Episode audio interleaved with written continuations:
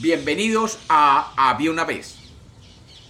Hoy, como todos los años por Navidad, quiero contarles un cuento clásico en varios episodios. Este año he decidido contar El Pino, del escritor danés Hans Christian Andersen. Hoy tenemos la primera parte de este bello cuento. Bienvenidos de nuevo a Había una vez. Espero que lo disfruten. Había una vez. Había una vez un pequeño pino que vivía en el bosque. Este pino era muy bonito, pero pequeño. Tenía un buen sitio donde crecer y todo el aire y la luz que quería. Y estaba además acompañado por otros pinos y abetos mayores que él. Pero este pequeño realmente se empeñaba en crecer con mucha prisa y pasión. Como tenía tanto afán de crecer, no prestaba la menor atención al sol ni a la dulzura del aire, ni le ponía ningún interés a los niños del campo que pasaban charlando por el sendero cuando salían a recoger fresas y moras silvestres. A veces, los niños después de recoger las frutas llegaban con una canasta llena, o con unas cuantas fresas ensartadas en una pequeña rama, y se sentaban a su lado diciendo Qué lindo arbolito tenemos aquí. Pero esto al pequeño Pino no le gustaba oírlo, porque él lo que quería era ser grande. Al año siguiente, como suelen hacerlo los pinos, el pequeño creció y produjo un nuevo brote de ramas en su tronco.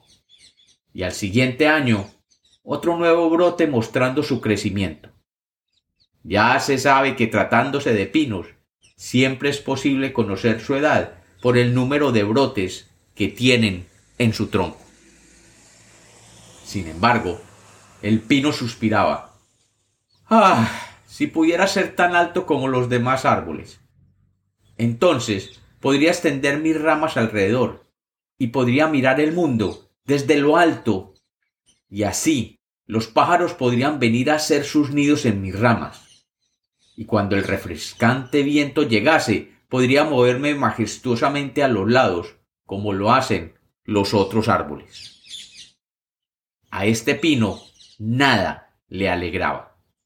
Ni siquiera la vista de los pájaros que pasaban volando, ni el brillo del sol, ni las rosadas nubes del amanecer y el atardecer, que pasaban por lo alto. Cuando llegaba el invierno y la blanca nieve resplandecía por todas partes, llenando el bosque y la pradera donde él vivía, era frecuente que algún conejo travieso se acercara dando brincos sobre la capa de nieve, y de un brinco pasara sobre él. ¡Oh, qué humillante era esto para el pequeño Pinito! Sin embargo, pasaron dos inviernos más, y cuando llegó el tercero, ya el Pinito había crecido tanto que los conejos ya no podían saltar sobre él y debían rodearlo para seguir su camino.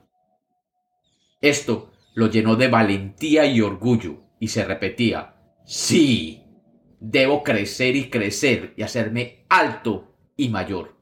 Cuando llegaba el otoño, como todos los años, venían los leñadores a cortar algunos de los árboles más altos, y el joven pino, que ya tenía una buena altura, temblaba solo de verlos, pues los árboles más grandes y espléndidos terminaban cayendo al suelo entre un rugido y un temblar de la tierra al desplomarse desde sus alturas. Luego, el pino veía cómo les cortaban todas las ramas y quedaban tan despojados y flacos en toda su longitud que era imposible reconocerlos. Luego los cargaban en largas carretas de madera y los caballos los arrastraban fuera del bosque. El pino siempre se preguntaba ¿Y a dónde se los llevarán? ¿Qué sucederá con ellos?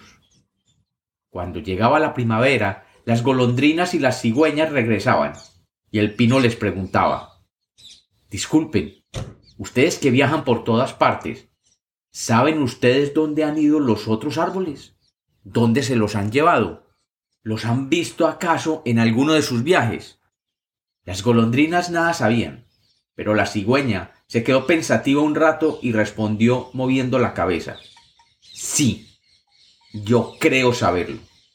A mi regreso de Egipto, mientras viajaba sobre el océano, encontré un buen número de nuevos veleros.